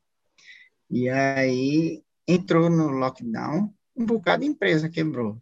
E a Dom, tipo, capengando, porque a gente tinha menos de um ano, não, não é conhecido, a gente ainda é muito pequeno, mas a gente precisava se reinventar. Assim como você está fazendo hoje o, o livecast, é, essas lives, essas conversas, você está se reinventando, entendeu?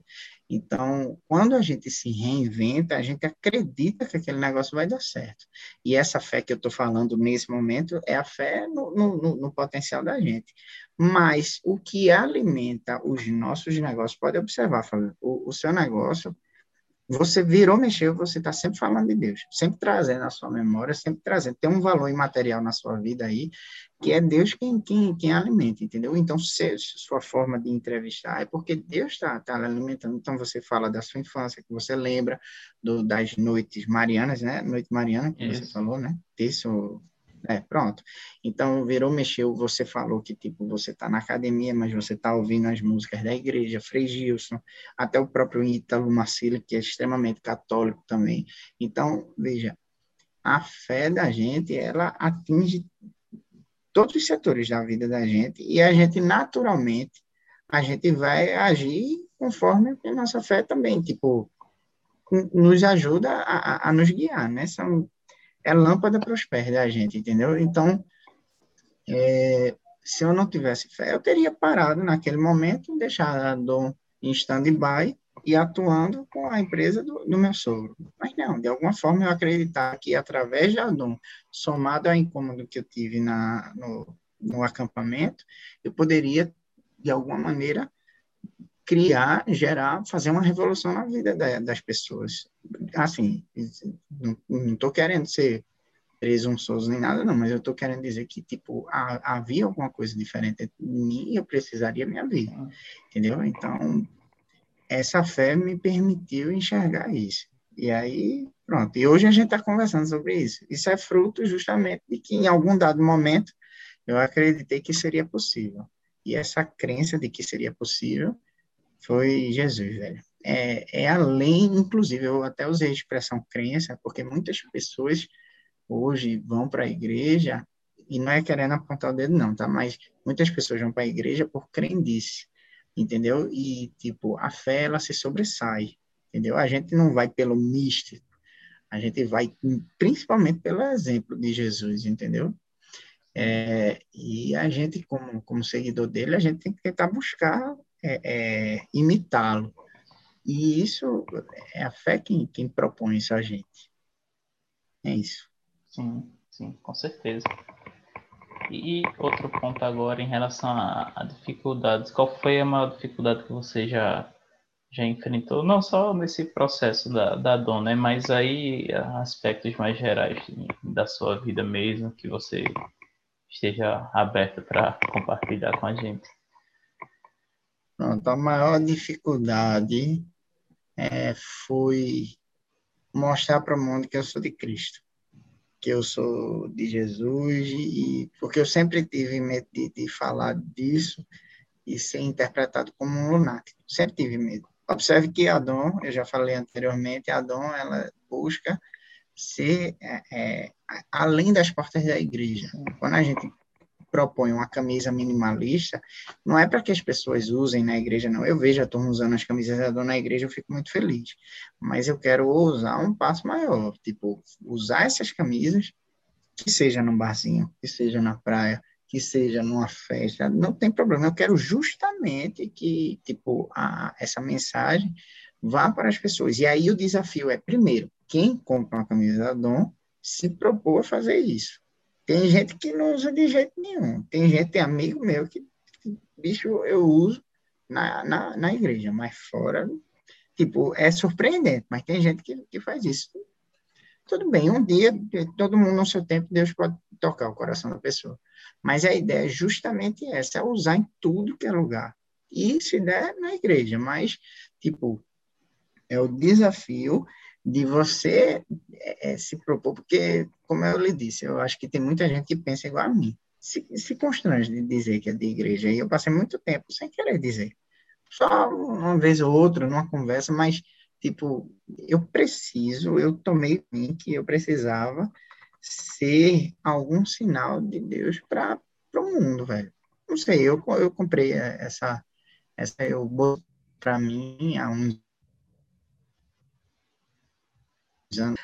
E aí talvez isso tenha influenciado na, na, na vontade de, de, de montar que é justamente uma forma de externalizar o que eu penso. Então, além das portas da igreja, que eu tanto falo, vestir-se de sua essência, que eu também falo, dom pelo mundo, que eu também falo, se você olhar as hashtags dos posts, se não tiver dom pelo mundo, pelo menos lá do início tinha muito vista-se de sua essência, porque o católico ele é muito travado para falar disso. O evangélico, o protestante, ele não. Ele, ele, ele joga bem aberto mesmo com a galera.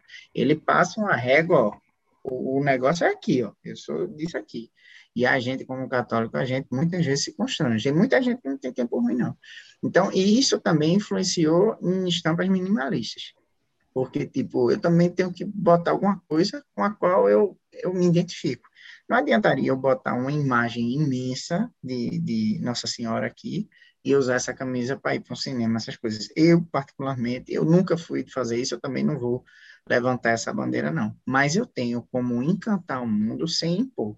Então, eu faço uma coisa bem enxuta e as pessoas usam, entendeu? E, vez ou outra, eu estou em algum lugar e eu vejo, tipo, no shopping, a galera usando, num restaurante, eu já vi, tá entendendo? Então, isso aí, pô, velho, tá dando certo, entendeu? Então, a ideia tá funcionando.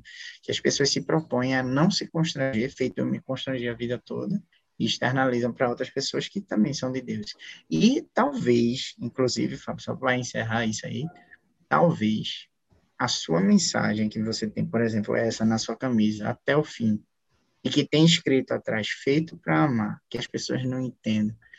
Se as pessoas disserem, o que é que quer dizer isso? Aí você diz, bicho, foi o sim de São José que renunciou até a vida dele como esposo para proteger Cristo e Nossa Senhora, para que o plano de Deus vingasse, entendeu?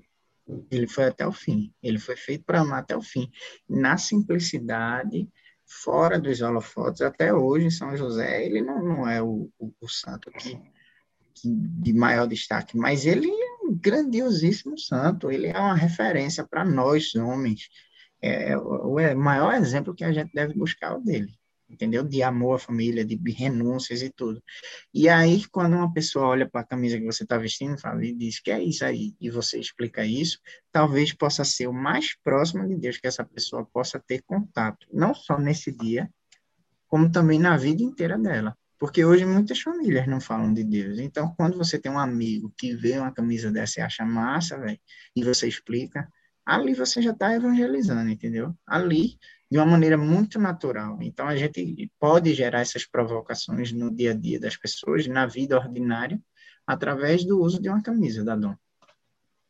Sim. Hashtag Dom pelo Mundo. É, exatamente. Hashtag Dom pelo Mundo. A, a proposta é exatamente essa. E isso é reflexo da minha vida.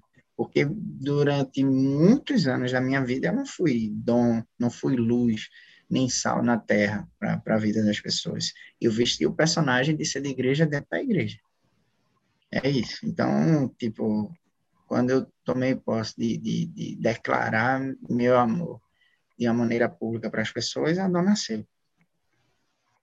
Eu, eu, lembro quando eu saí do, do acampamento, né? Um, um, tempo depois, enfim, foi. É, não lembro qual foi o momento, mas sei que eu fui perguntado se eu queria ser santo.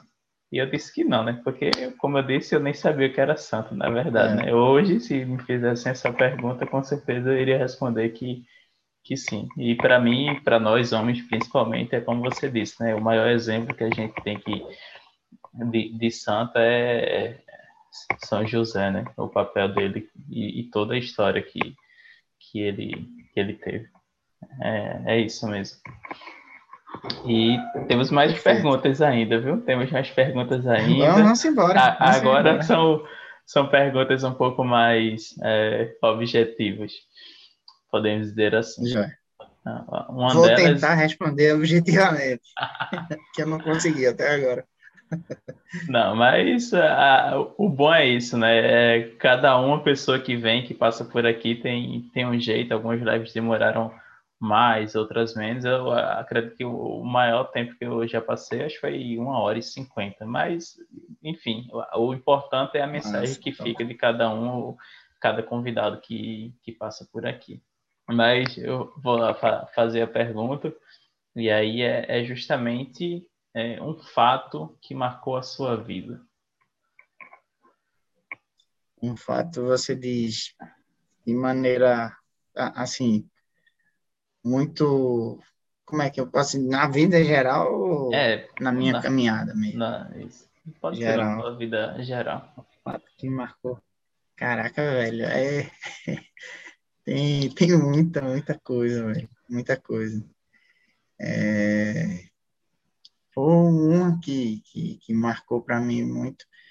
foi eu pedi minha esposa em casamento, foi na, num domingo de Páscoa, na igreja, super nervoso, mas aquilo ali foi, é, como eu já disse também aqui, eu sou muito nervoso para falar na frente das pessoas, eu sempre fui, desde pirrar no, no colégio, eu sempre era muito travado para falar, e ali já era uma luta comigo mesmo. É, Padre Denis, na época, anos atrás, ele, ele atuava junto com o Manaí no acampamento.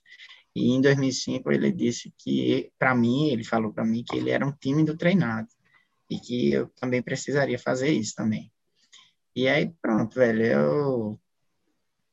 E isso aí eu sempre tentei, lutei, eu luto até hoje é, contra essa minha, esse meu ponto fraco aí, de esses bloqueios de desenvolver as minhas ideias, de, de ficar muito nervoso. E quando eu tive a, a, a ideia de, de fazer esse, esse pedido para ela na igreja, igreja, aquela igreja na, da pracinha já é pequena, né?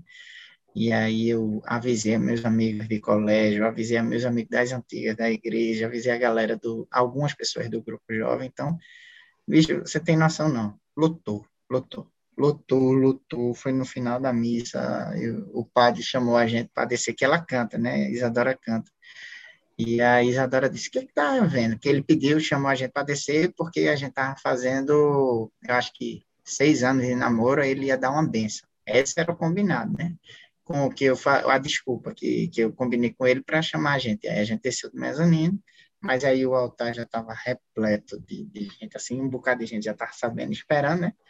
E aí foi um momento muito especial para mim. A, a, igreja em si, aquela igreja em si, é muito especial para mim. Meus pais estavam lá, meu pai também não é muito ir para a igreja. Meus irmãos mais novos estavam lá, meus amigos, enfim. E tudo aquilo ali é, é, trazia muito, muito significado aí para mim. É um momento que marcou. Mas também tiveram outros momentos, assim. Os momentos mais felizes da minha vida é, isso é, dizem respeito a pessoas e não a, a coisas Sim. que eu ganhei ou, ou conquista só se for compartilhada. Mas o drive-in foi especial, as lives foram especiais, tudo isso marcou bastante. Mas eu acho que minha esposa, que é a pessoa, assim, é metade de mim hoje, é, é pedir, me usar, pedir ela em noivado foi, foi maravilhoso nervoso, falei tudo errado, mas foi maravilhoso. Não Vai sair, ser, né? De ter sido especial, não.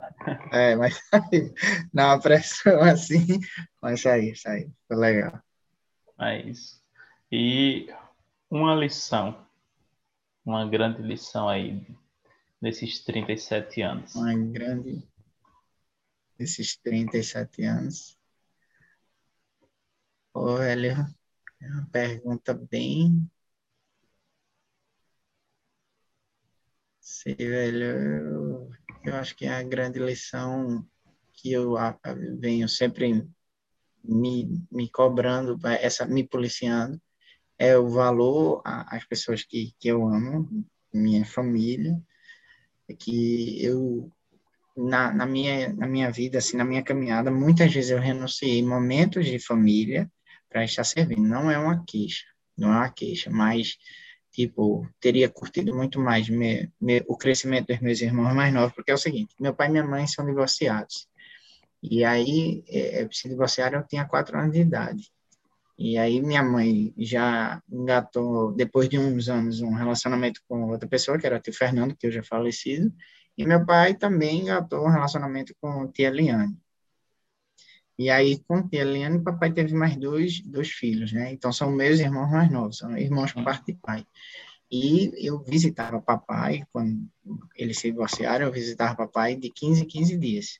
E nesse meio tempo, eu não fiz muito esforço para estar com meus irmãos mais novos, é, é, porque domingo era dia de estar servindo na igreja, entendeu? Então, a gente pregava muito sobre família, e eu não convivia muito com o papai e muito menos com eles. E, de certa forma, essa semana eu fui na casa de papai e encontrei por acaso meu irmão mais novo que passou lá para visitar ele. E o contato não, não, não é o, o, o, normal, é uma perfumaria ainda, entendeu? Aí gostaria de, de, de escutá-los mais, de, de, trocar mais ideias. A gente tem muito pouco contato. Então, isso é uma coisa que a gente já vem tentando manobrar, pelo menos eu e, e meu irmão, que é personal também, eu converso com ele sobre isso. Porque o meu irmão mais velho mora em Aracaju, entendeu? Então, e o meu irmão, que é, que é o mais próximo de mim, que é o que é personal, ele também tem a vida dele, mas virou mexer, a gente Sim. conversa a, a, respeito disso, e tem mais, mais ligação com, com eles.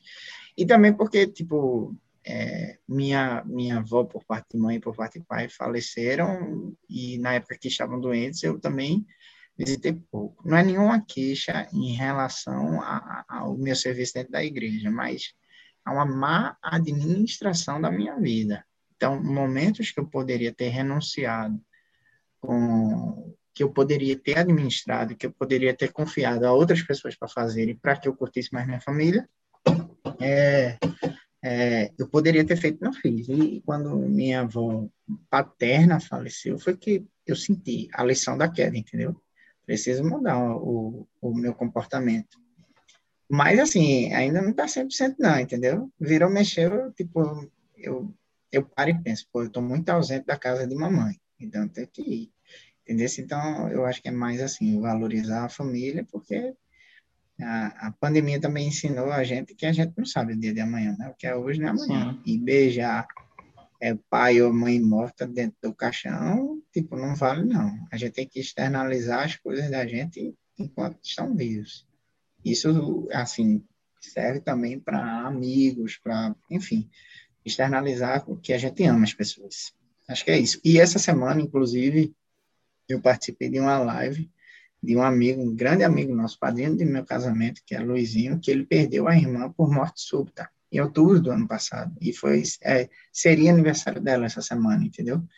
E ele estava com a mãe dele, e a gente estava, não, não teve aglomeração, foram poucas pessoas, foi bem reduzido, mas ele fez uma live, e assim, foi emocionante, entendeu?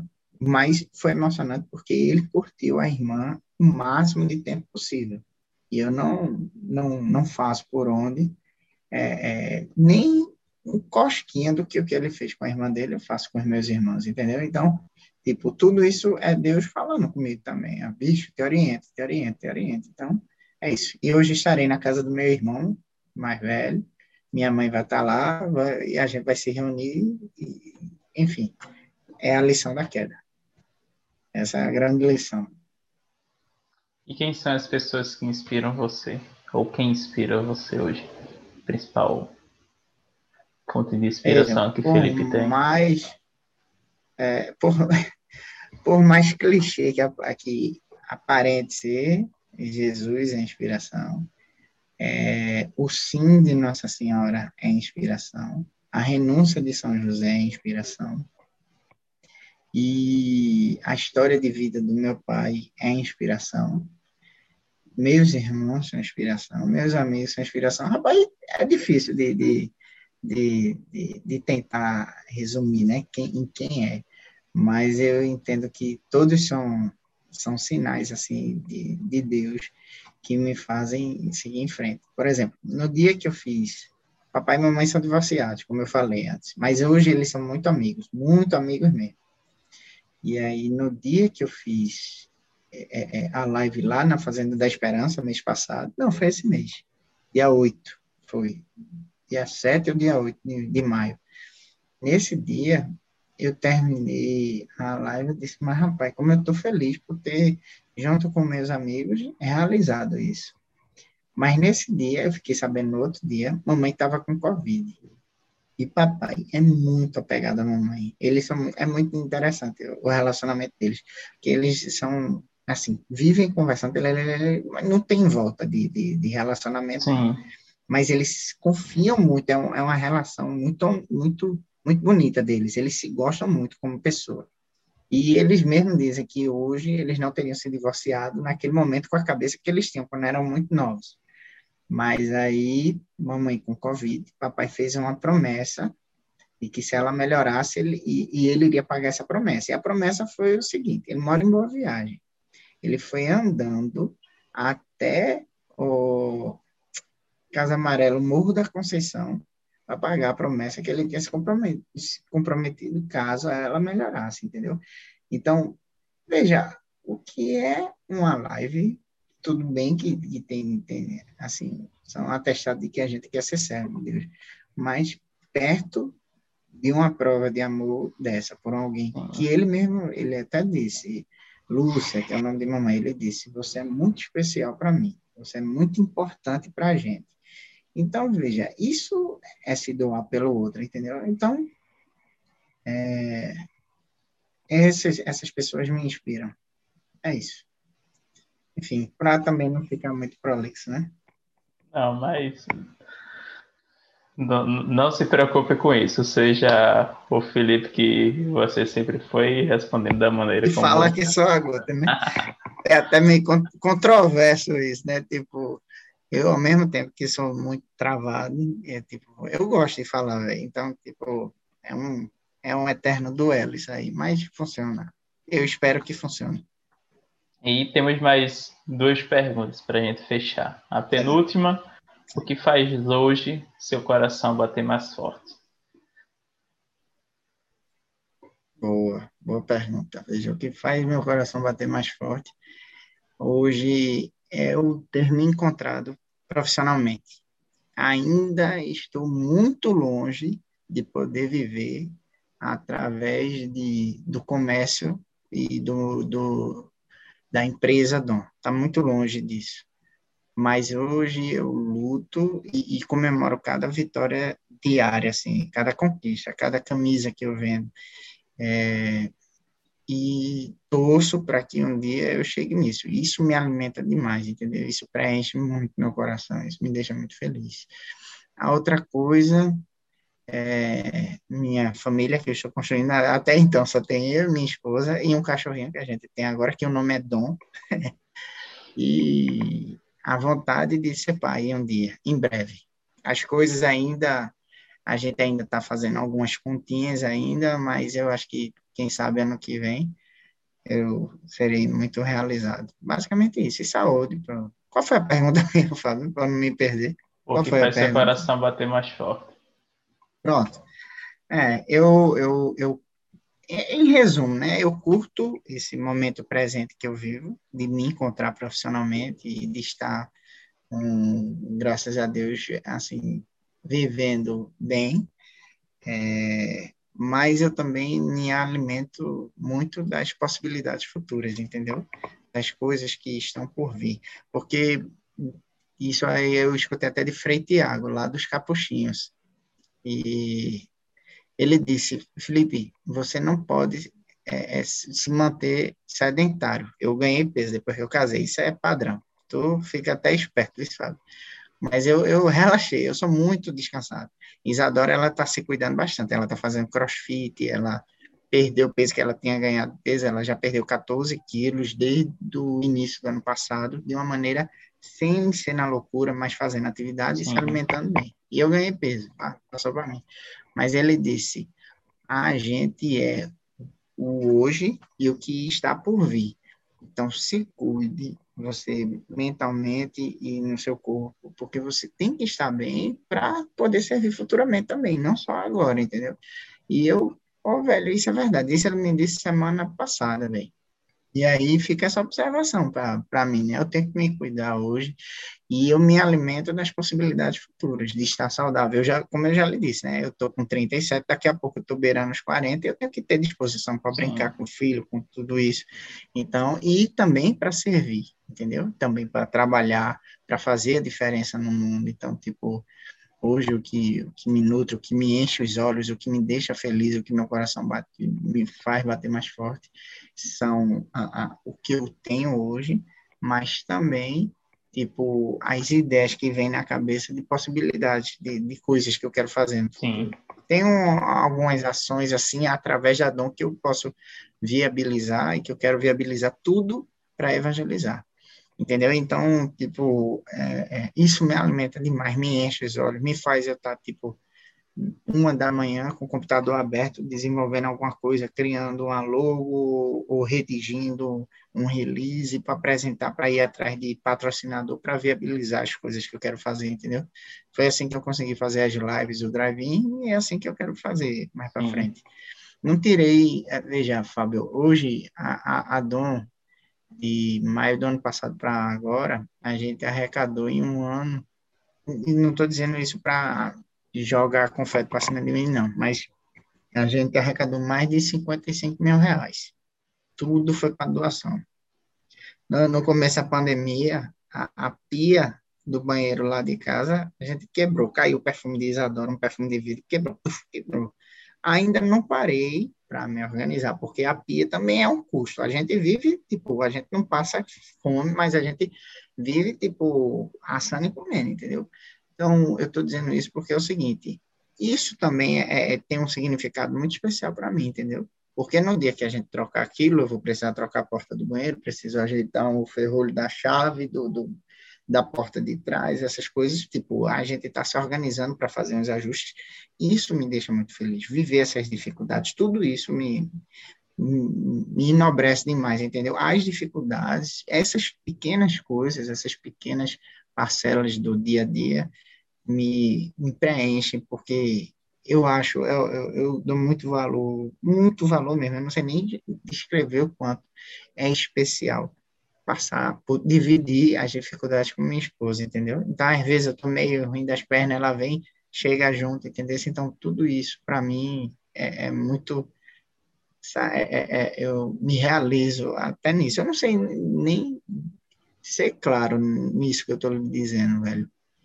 Mas tem a ver, de certa forma, com que a gente, com as promessas que a gente faz no, na cerimônia do, do, do casamento da gente, entendeu? E a gente, exatamente. Então, se lá na celebração do matrimônio da gente, a gente se compromete de, de, dividir as coisas e ser feliz na saúde, na doença, na riqueza, na pobreza. A riqueza a gente não chegou ainda não, mas na pobreza, também não vou dizer pobreza, né? Mas, tipo, é, é, no, no, na dificuldade do dia a dia, dos boletos, e isso me deixa, de certa forma, não sei explicar como, mas muito feliz de poder estar dividindo isso com ela. Talvez por isso, tê-la pedido em casamento é, é, faz ser um dia muito especial na minha vida, que foi a pergunta, uma das perguntas anteriores que, que você fez a mim. É, Deus tem, papai de céu tem me dado um, uma pessoa tão boa assim para minha vida. É isso. Eu fugi e... de novo da, das perguntas. Não, mas. mas, mas, mas, enfim, é, mas, enfim. É bom você me falar perdoe, tudo isso. Perdoe. E aí vem um, um, uma lembrança agora, né? Quando eu conheci realmente. Enfim, quando eu tive uma experiência com Deus, quando eu conheci o papel da mulher, do, do matrimônio, tudo. Hoje só vejo duas. É, na verdade, acho que não é que eu vejo, né? Que eu enxergue, né? Enfim, também se tem literatura sobre isso, eu não li, né?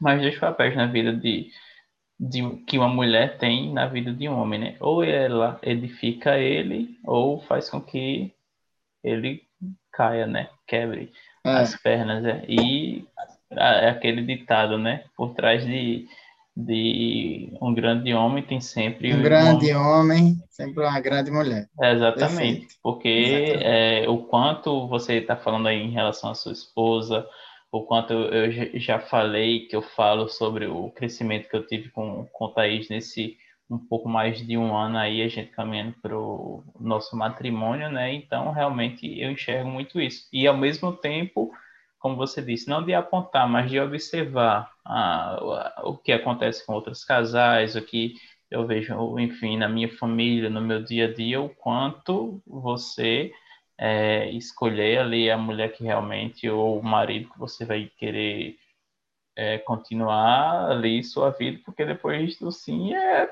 até o fim. Até é, o fim. Até o fim, exatamente. E, e aí não tem, não tem, não tem volta não. É isso. E agora nossa Amém. última pergunta para a gente fechar. Uma palavra ou uma frase que, repre que represente você? Velho, eu acho que seria a frase do livro, e pelo menos é a meta que eu tenho hoje. vou até repetir, que é quando você nasceu, você chorou e o mundo se regozijou. Viva sua vida de tal maneira que quando você morrer, o mundo chore e você se regozije. Essa, para mim, é uma frase que sintetiza bem as coisas que eu quero, que eu busco para deixar de legado. Eu quero que minha família se encha de orgulho de, de, da educação que me deu e o que é que isso é, os frutos disso. Eu quero que as gerações futuras, meus filhos, quem sabe netos, quem sabe eu veja tudo isso, também olhem e usem isso não para não como orgulho, na verdade, a expressão certa não é orgulho, mas como inspiração também para fazer a diferença, entendeu? Então, tipo, não quero que as pessoas sintam orgulho de mim, de, de me conhecer, mas tenham, sintam felicidade e, tipo, eu possa transmitir isso de alguma maneira. E digo isso, tipo, volto a bater na tecla. Eu também não é que eu seja a melhor das pessoas, nem levanto a bandeira disso, daquilo, outro, não. Do moralismo, do, do, do bom amigo, nada não. Eu sou muito, eu erro muito, diariamente eu erro com uma coisa ou com outra. Mas, tipo, as coisas que realmente importam na vida são essas que, se eu conseguir deixar para as pessoas, ótimo para as pessoas que me cercam, porque de certa forma isso pode inspirar outras pessoas a também fazerem a diferença no mundo. Para a gente não, a gente como cristão não morrer por inanição, porque o mundo está engolindo a gente, entendeu? Então a gente tem que tem que saber se colocar sem ser no grito, mas com muita criatividade, muito amor para a gente fazer as coisas acontecerem. Felipe, muito obrigado por ter mais uma vez aceitado o convite ter compartilhado aí sua história, a, história da Dom. Parabéns aí por todo esse projeto que você idealizou, né? Que vem realizando e eu sei que muitas coisas vão vão e estão por em nome vir. de Jesus. Hashtag pelo mundo. Hashtag Dom pelo mundo. É, verdade. E realmente e, muito... Fábio, quem agradece, antes que eu esqueça, mas quem agradece sou eu, porque você, de uma maneira, assim, muito despretensiosa, fez, inclusive, com que eu falasse coisas que eu não converso com ninguém, entendeu? E, tipo, a gente está registrando aqui, veja como Deus faz as coisas, entendeu? A sua iniciativa, o, o momento certo de você fazer isso, o, enfim, o time para que as coisas acontecessem, tudinho. Eu, é como eu disse, eu acho que Deus fala com a gente o tempo todo. E, tipo, se hoje eu estava com disponibilidade para isso, se hoje, por acaso, os funcionários daqui estavam precisando usar o, o carro, o meu carro, para trabalho, para pegar uma coisa ou outra, e eu tive esse tempo para falar com você, porque as coisas tinham que acontecer mesmo, entendeu? Então, isso também é reflexo de você ter aberto o coração para Deus, entendeu? Isso tudo é reflexo de você ter se permitido, e com esse trabalho que você está fazendo, e conversar com outras pessoas, isso também é um registro de alguma coisa que vai inspirar outras pessoas lá na frente, entendeu? Então, tipo, eu, eu parabenizo demais você por, por essa iniciativa, velho. Deus queira que venham outras maravilhosas aí pela frente. Deus lhe abençoe demais para que você continue seguindo por esse caminho. Amém, amém. Obrigado mesmo, Felipe. Obrigado realmente pela sua participação, por tudo que você compartilhou e tenho certeza que quem Falei ouvir, que quem, quem assistir vai aprender muito com tudo que você falou aqui, tudo que conversamos, na verdade, né, no dia de hoje. E a cada frase, cada palavra que você ia falando aí, não só as pessoas irão ou serão tocadas, mas eu também foi deixando ali uma, uma sementinha, né? Também serviu de inspiração para mim e coisas que eu sei que posso melhorar hoje. Mas é Amém, irmão. Conte comigo, conte comigo. Tamo junto aí, velho. E vamos todo mundo encangado, vamos todo mundo para o céu. A gente não quer ir para o céu sozinho, não. A gente tem que levar os nossos também. Então, essa é a principal razão da gente viver e não Sim. passar pela vida. Com certeza. É isso, pessoal. Beleza. Chegamos ao final de mais um livecast. Abração para vocês e até o nosso próximo episódio. Felipe, grande abraço hum. e até a próxima. Até a próxima. Tamo junto, velho. Forte abraço.